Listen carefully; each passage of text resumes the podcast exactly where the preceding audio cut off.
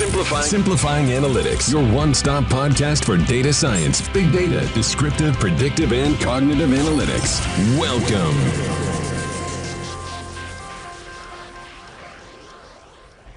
Establecer un equipo enfocado en la visión futura de la educación es clave para desarrollar estrategias y acciones que impulsen la transformación educativa de manera efectiva. Hola a todos, yo soy Miguel Molina Cuscuyuela, CEO de Analyticus. Bienvenidos a un episodio más de Simplifying Analytics.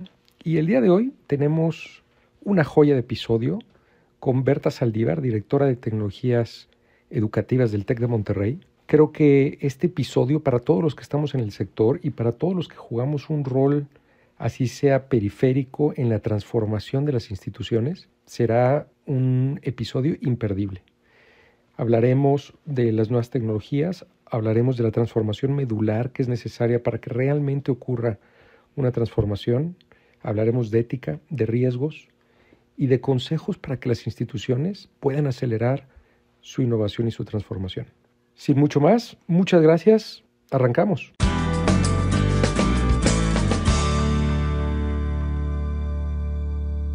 Hola a todos, muy buenos días. Pues hoy tenemos ni más ni menos que a Berta Saldívar, directora de tecnologías para la educación del TEC de Monterrey. Y querida Berta, estaba viendo en tu perfil 27 años con el TEC. Eso pues debe ser un récord, sin duda alguna. Em, un poco en, honor a la audiencia, en, en la comunidad educativa en México 100%, pues muchos ya te conocemos desde hace muchos años, pero no sé si podrías ampliarnos un poquito más estos 27 años, cómo has arrancado y, y, juntarlo con la primera pregunta que es, ¿cómo ha evolucionado la tecnología educativa en estas tres décadas que has visto ahí en primera fila en una institución pues tan innovadora como es el TEC? Bueno, primero que nada, Miguel, me da mucho gusto estar aquí. Eh, agradezco infinitamente eh, la, la, invitación y la oportunidad de, de, compartir aquí pues con los colegas. Eh, sí, 27, pues ya más bien 30, pero 27 eh, digamos que ya en una posición ya de planta en el TEC de Monterrey. Eh, bueno, ¿qué hemos visto? ¿Qué no hemos visto? La evolución súper, a mí me tocó como alumna empezar con la primera conexión de Internet en el TEC de Monterrey. Este, tener de las primeras cuentas de correo electrónico, en donde todavía nos, a mí me pusieron un examen como alumna y me dieron una cuenta PL 155-248, que era mi matrícula, pero como si fuera de profesor de planta, ¿no? Entonces era un orgullo para mí, una alumna en tercer semestre, eh, como yo daba eh, eh, asesoría en terminales, así me reclutaron en el área de informática, este, y hacíamos esto de Bitnet y mandar las primeras comunicaciones con gente de otras partes del mundo, y en donde nuestro mayor logro era eh, tener de vuelta una, una intercambio de postales de nuestros países. Entonces, ese era así como el muro del ego, era todas tus postales en tu habitación de todas partes del mundo que conocías gente, ¿no? Eh, a través de Bitnet, ¿no? Entonces, bueno, ¿qué no hemos visto? Computadoras que ocupaban eh, toda una sala a a implementar pues este, una estrategia de cómo los estudiantes, les decíamos por ahí del 96, 97, que para estar con nosotros estudiando una maestría en línea debían tener una computadora laptop, ¿no? Y fue bastante disruptivo en ese momento. Entonces hemos visto muchas cosas, muchos cambios. Eh, las primeras páginas web este, en los 90 también, en donde al igual que hoy día con la inteligencia artificial estaba todo el mundo sigiloso diciendo vamos a exponer nuestra información al mundo, cómo vamos a hacer eso, eh, hasta que conocimos que era una ventana muy fuerte de comunicación eh, con todo el mundo y, y, verle el cómo eso nos hacía potenciar el proceso de enseñanza-aprendizaje. Entonces, pues el TEC, sin lugar a dudas, ¿y por qué me quedé? Pues porque sin lugar a dudas es un ejemplo de de, potenciar esa, ese eh, espíritu en nosotros de estar constantemente innovando, ¿no? Eh, vengo de, me tocó eh, participar en el sistema de educación interactiva por satélite, que luego se convirtió en la universidad virtual del TEC de Monterrey. que teníamos pues cientos de estudiantes, este, los primeros programas en línea, tenemos más de 36 años de educación en línea, y pues contestar esas preguntas que hoy día contestamos con otras con otros retos, ¿no? De, oye, es, efectivo, si funciona, este, tuvimos que pasar el proceso para acreditar esos programas en línea y que la gente dijera, sí, sí se desarrollan las competencias, sí se genera el conocimiento, ¿no? Entonces ha sido un vaivén y, y, constantemente vemos ciclos en donde dices, esto ya lo viví, nada más es con otra, con otra, otra estrategia. Este, yo me he desempeñado en el área de informática y bueno, los últimos 10 años en, en algo ya con una estrategia fuerte en el ámbito de tecnologías educativas, en donde hay un reconocimiento del TEC de que para seguir siendo innovadores de manera consciente teníamos que eh, poner un proceso eh, y hoy día hay una vicerrectoría de innovación educativa y normatividad académica. Entonces, sí hay un proceso normal de operación, de operación con el área de, de IT, pero hay un área de tecnologías para la educación en donde junto con los decanos académicos de cada, de cada escuela, pues diseñamos, eh, tomamos las, mejores decisiones de qué tecnologías educativas potencian el proceso de enseñanza-aprendizaje. Y obviamente, pues tenemos todo un proceso para llevar esto a cabo, eh, ya, ya establecido institucionalmente y en donde nos interrelacionamos con las áreas académicas, principalmente para la toma de decisiones, y finalmente, pues también con el área de, de, IT, que hoy día se llama Vicepresidencia de Transformación Digital, eh, para llevar a efecto toda la parte de operación de esas tecnologías educativas. Entonces ha sido un caminar y un verde de tecnologías eh, que hoy en día pues no te podías imaginar. Digo, yo como profesora, porque también me desempeñaba en el ámbito de docente, aprendí hace mucho tiempo que, que eso era, era un must en un área de tecnología educativa en el área de informática que atiende educación, este, dar clase para saber realmente, eh, pues, estar a nivel de, de, los profesores, hablarles el mismo lenguaje y decir, bueno, yo también lo vivo. O sea, que vive un profesor estar enfrente en donde la institución le dice que utilice ciertas tecnologías. Entonces, toda la gente que trabaja conmigo da clases, diseña cursos, está junto con las escuelas hombro a hombro. Eh, y, son los primeros que viven, este, son los early adopters, sí o sí somos los early adopters de cualquier cambio que queramos gestar en la institución, de tal manera que también de profesor a profesor, pues pasamos esta experiencia. Es, es como nuestra, nuestra receta para estar muy cerca de la academia y bueno, pues también eh, estar viviendo lo que viven nuestros profesores, porque tomar decisiones es muy bello, pero pero ejecutarlas y realmente estar ahí al frente del grupo, pues es un gran compromiso. Esa es nuestro, nuestra labor, ver que, que, realmente todo lo que incluyamos en el ecosistema de tecnologías educativas del TEC, pues realmente tenga un porqué y un para qué. ¿sí? Este, entonces, es, básicamente ha sido el caminar, ya son, eh, como dices, 27 años formales, 30 años eh, totales. Eh, y pues como profesora, pues 22 años aproximadamente. Pues, toda, toda una, una jornada, mi querida Berta, y, evidentemente en esos 30 años, o sea, creo que no es un, e, e, es un maratón, ¿no? Es como se, se va esto evolucionando, pero en donde, a diferencia de un maratón, haciendo la analogía, no es que se te vaya acabando la energía, al revés, uno va mucho más rápido, porque todo se está moviendo mucho más rápido que hace 20 años, ¿no? Como las disrupciones eran mucho más cercanas. Y en ese sentido, ahorita nos contabas, bueno, cuando se empezó a utilizar el web y después se dieron cuenta del impacto que eso podía tener, ¿no? El mundo, creo que nos tardamos en entender lo que eso podía significar. Trayéndolo a la conversación el día de hoy, ¿crees que estamos viviendo algo similar con los LLMs em, o con alguna tecnología muy acerca de la inteligencia artificial? ¿Cómo, cómo, ves esa analogía, em, como que no entendemos hasta dónde va a llegar la disrupción con lo que estamos viendo hoy? Sí, sobre todo con las tecnologías emergentes, ¿no? Este, em, digo, la verdad es que cada momento tiene lo suyo, ¿no? En, en, nuestro caso, yo te puedo decir, bueno, esa, esa también cara de, ¿what? O sea, que, ¿por qué, verdad? Eh, cuando desplegamos el modelo, cuando escuchamos del nuevo modelo educativo del TEC, el modelo TEC 21, que es sumamente pues de, de, por sí es, yo, yo considero que es nuestra mayor innovación en, en el TEC de Monterrey, que es un modelo basado en retos para el desarrollo de competencias. Cuando lo vimos como área de tecnologías para educación, dijimos, no tenemos lo que se necesita para habilitarlo. ¿sí?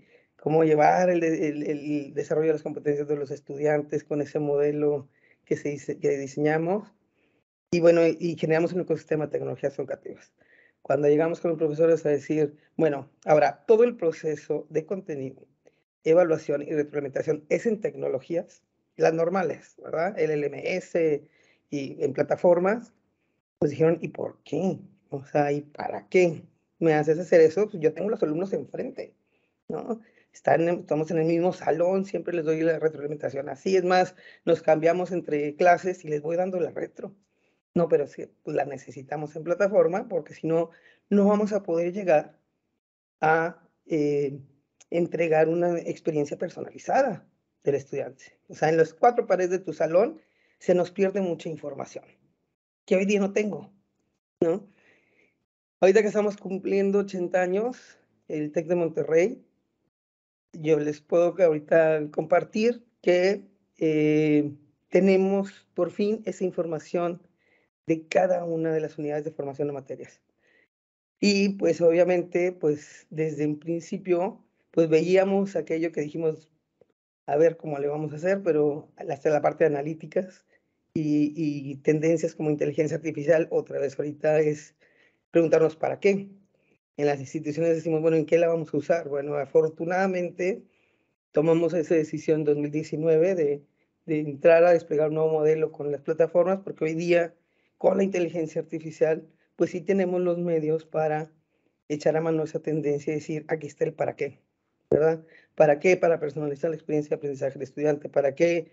Para mejorar nuestros procesos de diseño de, de, de contenidos. ¿Para qué? Pues para medir la efectividad de nuestros modelos eh, académicos.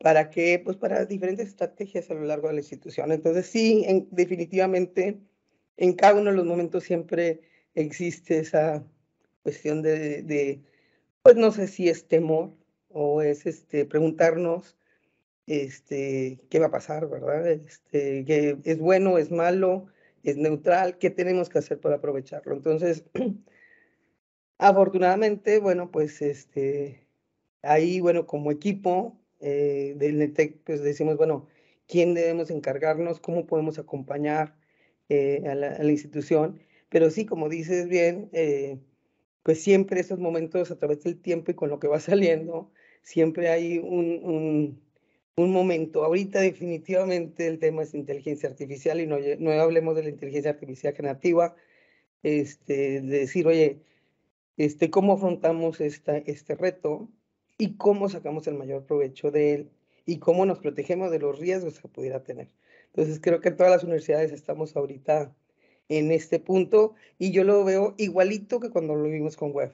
O sea, cuando, cuando levantamos la primera página web en el TEC, fue así como están poniendo en riesgo la institución, ¿no? Este, hay un hueco de seguridad, ¿no? Que nos decían. Y decíamos, no, bueno, vamos a ver cómo, cómo blanqueamos los retos de seguridad, de protección de información, de datos. Y ahorita es el mismito momento este, y para eso, pues en cada institución hay equipos multidisciplinares, ¿verdad? Entonces, que ese es, ese es lo, lo rico, ¿no? De decir, bueno, ahora que quiénes tenemos que estar en la conversación eh, y cómo lo abordamos, ¿no? Pero, pero así creo que cada uno de los momentos, y mañana vendrá otra este, tecnología u otra estrategia que nos hará pasar por lo mismo. Por eso les digo que estos 30 años han sido así como ciclo, un loop, ¿no? que vuelves a vivir y te vuelves a, a divertir. Entonces, no hay, no hay momento para, para aburrirte de la, de la función porque siempre hay algo nuevo. Claro, y los ciclos son mucho más rápidos.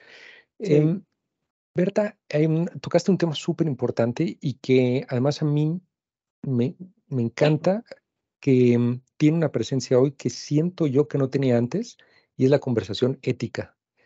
Eh, o sea, yo sabes, venimos haciendo analítica, pues Analíticos tiene ocho años, pero era raro que la conversación ética estuviera ahí. Hace unos cuantos empezó a ser mucho más común hablar de privacidad, hablar de sesgo, pero siento que hoy es una conversación mucho más preponderante, ¿no? ¿Cómo, ¿Cómo ves desde tu trinchera los desafíos éticos cuando estamos integrando estas tecnologías disruptivas? Sí, fíjate que es algo súper importante. Eh, de hecho, eh, uno de los de las razones por las cuales no hemos ido más rápido en el tema de, uso de muchas de las tecnologías, desde análisis de personalidad y de, de, este tipo, también con biométricos, la parte de inteligencia artificial, pues ha sido precisamente por la cuestión de ética y de integridad, ¿no? Este, inclusión y, demás, ¿no? Entonces, eh, hemos ido a paso firme y sí hay dilemas, digo, dilemas éticos los veíamos desde el uso de drones, por ejemplo, o sea, con cualquier emergente, ¿no? Realmente, pero ahorita sí estamos poniendo eh, pues la, la, la, parte de cuidado de datos personales, la, la parte ética muy por enfrente. Entonces, de cada una de las, de las soluciones, pues bueno, afortunadamente en el TEC tenemos un aparato, eh, un, una organización tal en donde tenemos un comité de ética, un comité de dignidad, en donde, pues bueno, cada cosa que tratamos de prospectar, hoy día estamos con un proyecto, pues tenemos el, aval de, de, que estamos actuando eh, de acuerdo a los valores de la institución y cuidando lo que tenemos que cuidar. Pero definitivamente, por ejemplo, ahorita estamos determinando lineamientos institucionales, hemos emitimos una primera recomendación hacia la academia y hacia la comunidad del TEC sobre el uso de inteligencia artificial generativa, por ejemplo, pero hoy día ya dando un doble zoom en la parte de lineamientos, políticas y demás, para no, no topar la innovación, pero sí ir a paso firme en el uso de estas tendencias. Entonces, siempre es bueno tener ahí a los colegas y formarse. Nosotros también como área de tecnología, bueno, pues eh, eh, qué formación debemos dar a, nuestro personal para que, para que tenga ese ojo clínico para decir, bueno, es que si expongo los datos de Miguel, digo que Miguel se aburrió en la clase, pues puede tener consecuencias, ¿verdad? No sabemos, eh, obviamente, pues bueno, no, no expongo el dato de Miguel, hago un promedio de grupo, entonces saco un análisis de, de estados afectivos este, general del grupo y no expongo esta información que pudiera derivar en alguna acción, ¿no?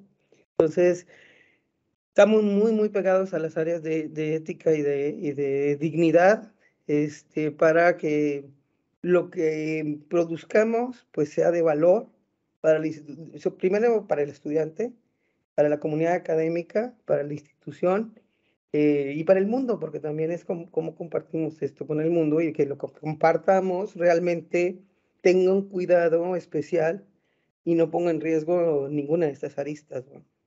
Claro. Eh, es más, yo creo, o sea, me parece importantísimo y creo que así como hace unos años empezamos a ver la aparición del Chief Transformation Officer y del Chief Data Officer, creo que vamos a empezar a ver el Chief Ethical Officer, ¿no? El, esta, esta área que, que dé estos lineamientos y que pueda tener el, el gobierno. Eh, hay, hay una cantidad de tecnologías emergentes que claramente pueden precipitar disrupciones. Si hay algo que, que me encantó cuando ibas describiendo, dijiste, la mayor disrupción del TEC fue cambiar al modelo TEC 21. Y que no es una disrupción tecnológica, es una disrupción de raíz, ¿no? Es una disrupción de, desde la espina dorsal del, programa.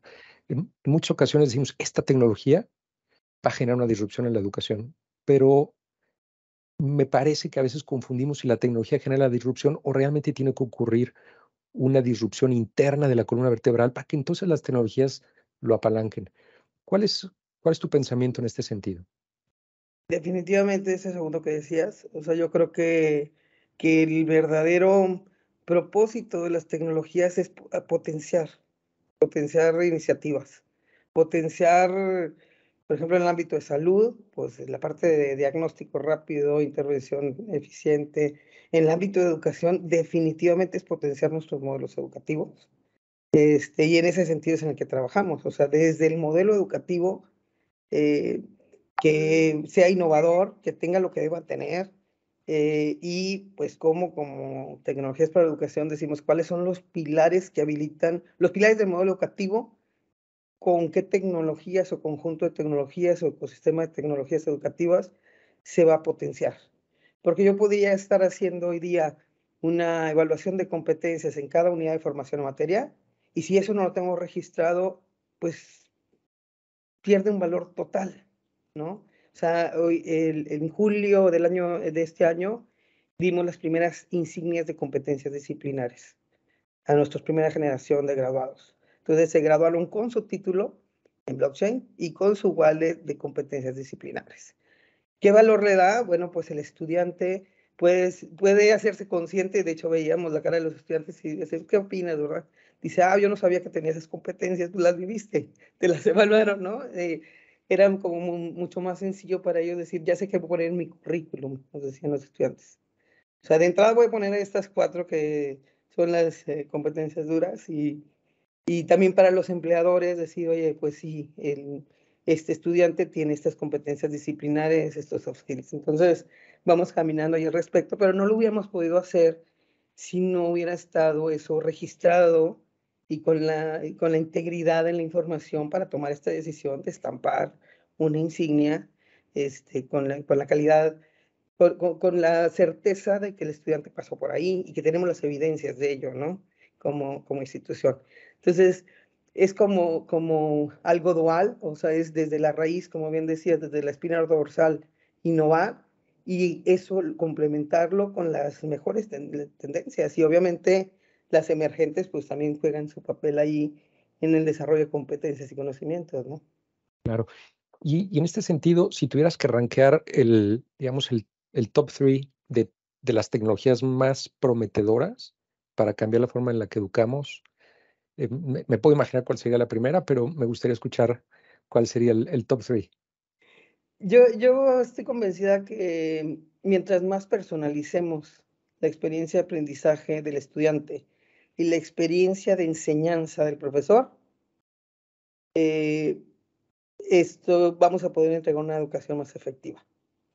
Vamos a hacer que el alumno aprenda mejor, porque se lo estamos personalizando, y que el profesor enseñe mejor, porque le estamos dando la información valiosa para que acompañe los diferentes casos que tiene un grupo. Un grupo de 30 tiene muchos, tiene muchos componentes que a veces es difícil como profesores identificarlos. Entonces, pues sí, inteligencia artificial ya prometía, le llamábamos analíticas para personalización del aprendizaje en 2015, 16 y 17, pero hoy día, bueno, pues si le ponemos un nombre de una tendencia, pues de una mega tendencia es inteligencia artificial.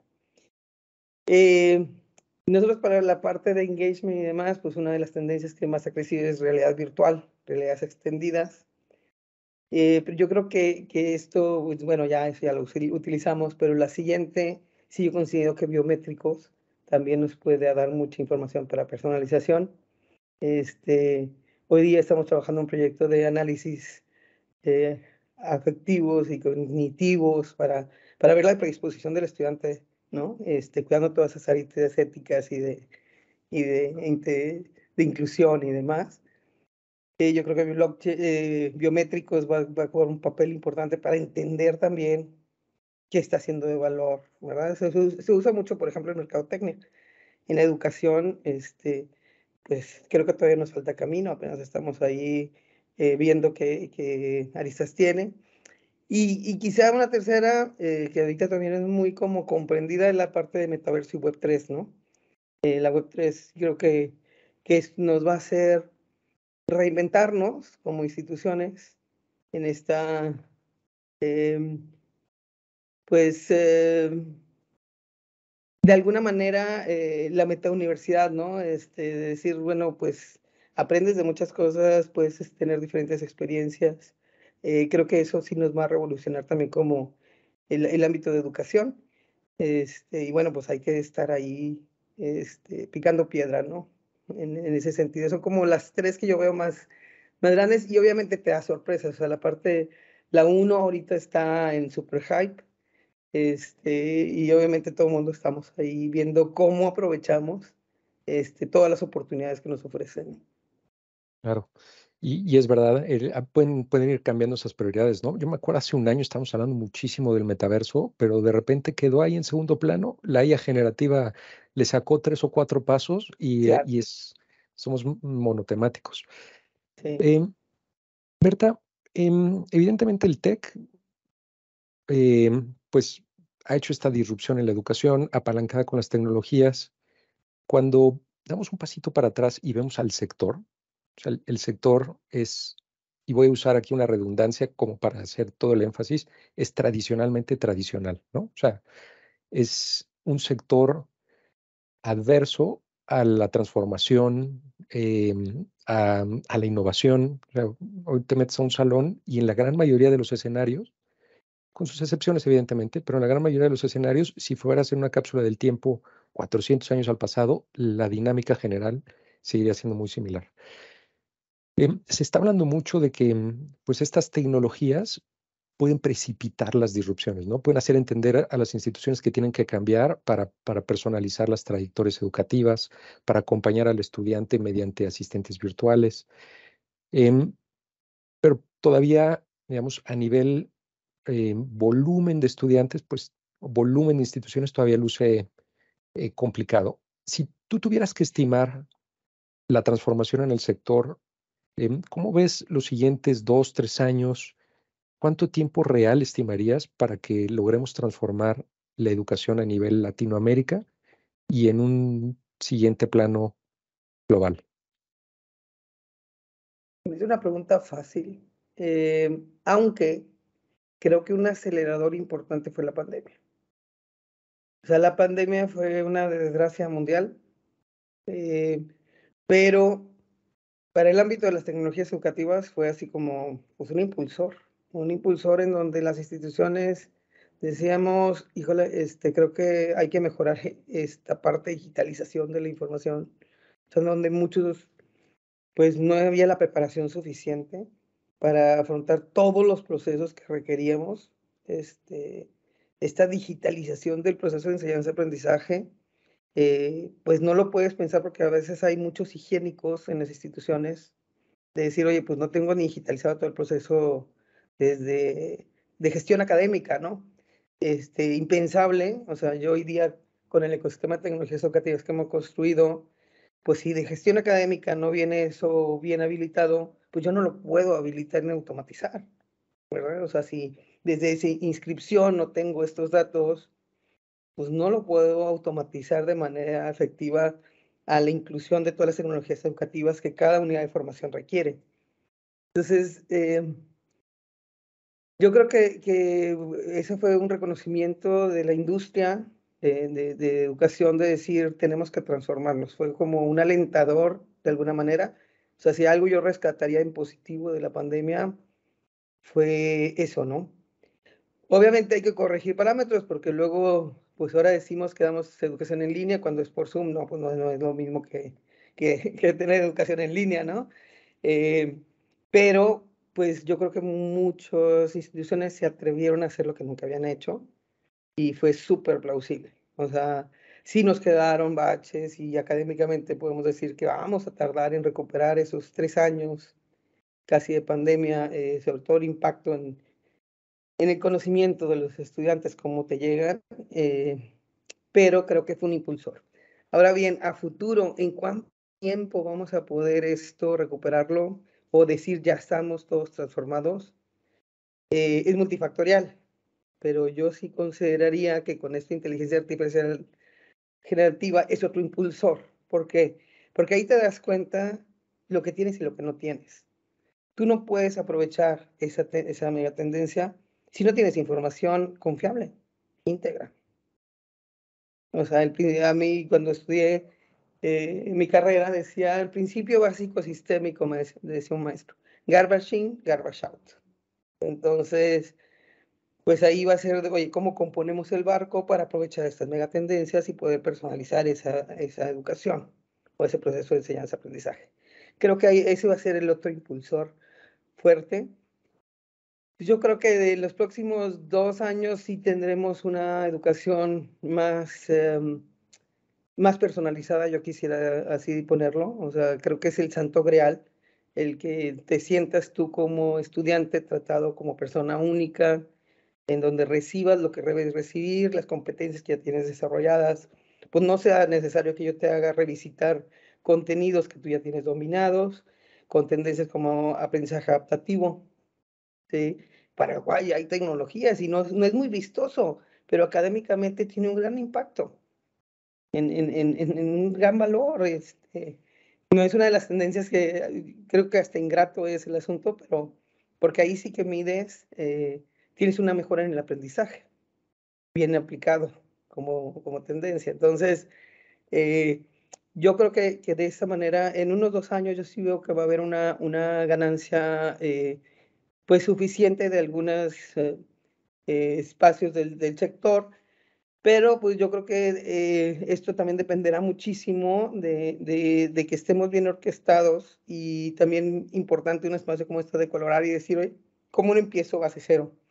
¿Cómo como institución digo, oye, cómo me alío con alguien que me ayude a acelerar esa, esa curva este, y cómo democratizamos el acceso a estas tecnologías este, a todo el, el sector, ¿verdad? O sea, tenemos instituciones en áreas rurales, en donde no tienen la conexión a Internet todavía suficiente. Entonces yo no podía pensar en un mundo súper democrático y súper conectado en los próximos dos a cinco años, cuando tenemos todavía localidades que no tienen ni acceso básico al Internet. Entonces creo que es una gran labor de todos, eh, a las instituciones de educación superior, pues nos corresponde también ver cómo ayudar a todo el sector educativo y a nivel países, este, para que esto vaya mejorando de alguna manera y que realmente podamos establecer un outcome de dos a tres a cinco años eh, consciente, porque solos creo, o sea, estoy convencida que no, es muy difícil lograrlo, ¿no? Entonces creo que, que también este, recientemente participábamos en una dinámica con, con, con otro país para la parte de credenciales, este, y decías, bueno, pues sí, pero hay países que están organizados a nivel país para esta cuestión del desarrollo de competencias y certificado. Pues hoy día nuestro país no está así y en muchos países de, este, de Latinoamérica no es esa la, la, realidad, ¿no? Entonces creo que ahí también eso, en la parte de políticas públicas, pues hay un, hay un ámbito importante, interesante. Eh, habrá muchas instituciones que podamos hacer un esfuerzo relevante, pero el impacto otra vez se queda a nivel institución. Entonces ahí es donde Web3, este, yo veo que pudiera ser algo más de democratización y, y, llegar a otros sectores, pero pues obviamente hay un ámbito de políticas públicas tremendo que habría que mover a nivel países para, para democratizarlo y, y, que realmente pues digas, bueno, hay un avance en el sector de educación, ¿verdad? Potente. ¿no? Entonces no tendría así como una respuesta súper certera al respecto porque vienen a mi mente eh, muchos factores que quizá no son el único. Ya te puedo decir, bueno, en dos años como Tec de Monterrey, donde me veo, pues sí, o sea, con esto digitalizado y súper personalizado. Pero creo que aquí también eh, parte de lo importante es cómo ayudamos a nuestros países a tener una mejor educación y que sea más, este, más inclusivo, más democrático el asunto, ¿no? Claro, eh, sí, coincido contigo. Hay me prendías mucho el foco con todavía retos muy básicos que podemos tener en la región, ¿no? Y tan simples como la brecha digital eh, que deberíamos de estar cubriendo a toda velocidad. Lo que sí me queda claro es que los próximos años, o sea, creo, estoy convencido que los próximos años, y no sé si serán 3, 5, 10, sí veremos la disrupción más importante del sector que el sector ha visto en su historia. O sea, es en, en nuestro lifetime. Sí, creo que sí, es cuando sí. lo vamos a ver. Sí, Y, y eso... eso, digo, lo vimos, eh, esos tres años de pandemia fueron muy reveladores en, lo que, en las capacidades que había y, y la, se unieron voluntades también. Pues creo que, que ahí más que capacidades también son voluntades este, para hacerlo realidad. Entonces sí, coincido contigo totalmente. última pregunta, Berta, para, para ya soltarte. Eh, sé que en, en, la región, con mucha frecuencia, el, los ojos de las instituciones, como para ver hacia dónde va, pues ven hacia el TEC. Eh, ¿Qué está haciendo el TEC? ¿Cómo está innovando? Eh, si le tuvieras que dar un consejo o dos consejos a las instituciones educativas que están pues empezando a sentir el apetito de transformarse o la necesidad, ¿cuál sería este consejo? Muy viene a mi mente varios, pero yo creo que uno es eh, sí establecer un proceso consciente, orgánico de tecnología educativa. O sea, a nosotros nos ha dado luz para ir a paso firme. O sea, yo puedo diseñar, diseñamos el bosque completo y no es que el 12 de agosto de 2019 a las 7 de la mañana hayamos salido con todo el bosque. Salimos con dos arbolitos que eran básicos para no perdernos el día 1 del modelo educativo TEC 21. Entonces, yo, yo sí, una recomendación sería eh, un proceso muy bien orquestado, muy bien acompañado y muy, muy, muy pegado con la academia muy, muy en comunión con la parte académica, en donde los académicos tengan una participación activa. Yo, por ejemplo, con los decanos académicos es que, es que tomamos las decisiones. O sea, no es una decisión de un área, es una decisión de las escuelas, porque es donde se gesta el modelo educativo, es donde se, es el, el, el front. Entonces, un, una recomendación sí es tener esto, eh, porque es, hay que medir, bueno, sí lo puedo hacer y si es escalable, este, nosotros tenemos 100.000 estudiantes, 11.000 profesores. Entonces, pues que lo puedan hacer 10 no es lo mismo que lo puedan hacer los 11.000. ¿sí? Este, que pueda ser de impacto para 100 estudiantes no lo mismo que sea para los, los 100.000. ¿no? Entonces, eh, creo que, que hay, eh, es importante tener un proceso muy bien orquestado y tener una, una, un equipo multidisciplinario para ir orquestando todo esto. Entonces, eh, y siempre mirar al futuro. Creo que sí es bien importante tener en esas instituciones un equipo de personas viendo al futuro. ¿sí? La operación tiene que seguir eh, y, ver al futuro. ¿qué? Oye, ¿Cuáles de las megatendencias pueden tener una, un impacto en el proceso educativo? Eh, oye, permitirnos experimentar. Entonces, en pilotaje, experimentación, decimos, bueno, vamos a aprender el piloto, puede que salga bien, puede que no salga bien. Si no sale bien, equivócate rápido y apágalo y ciérralo. Ese ya no. Eh, nosotros les hemos hecho así, eh, el metaverso lo apagamos como tres veces, ¿no? Y luego lo volvimos a aprender en pandemia porque tenía sentido en pandemia, ¿no? Este, dijimos, ah, bueno, es el momento ahorita para hasta dar un twist al Zoom. Este, eh, también eso, digo, analíticas, traemos el tema, pues ya lo conoces hace muchos años. Bueno, ya hay un momento ahorita de decir, bueno, ya tejimos las bases, ahora aprovechémoslo. Entonces es, es un poco siempre eh, esa visión de futuro.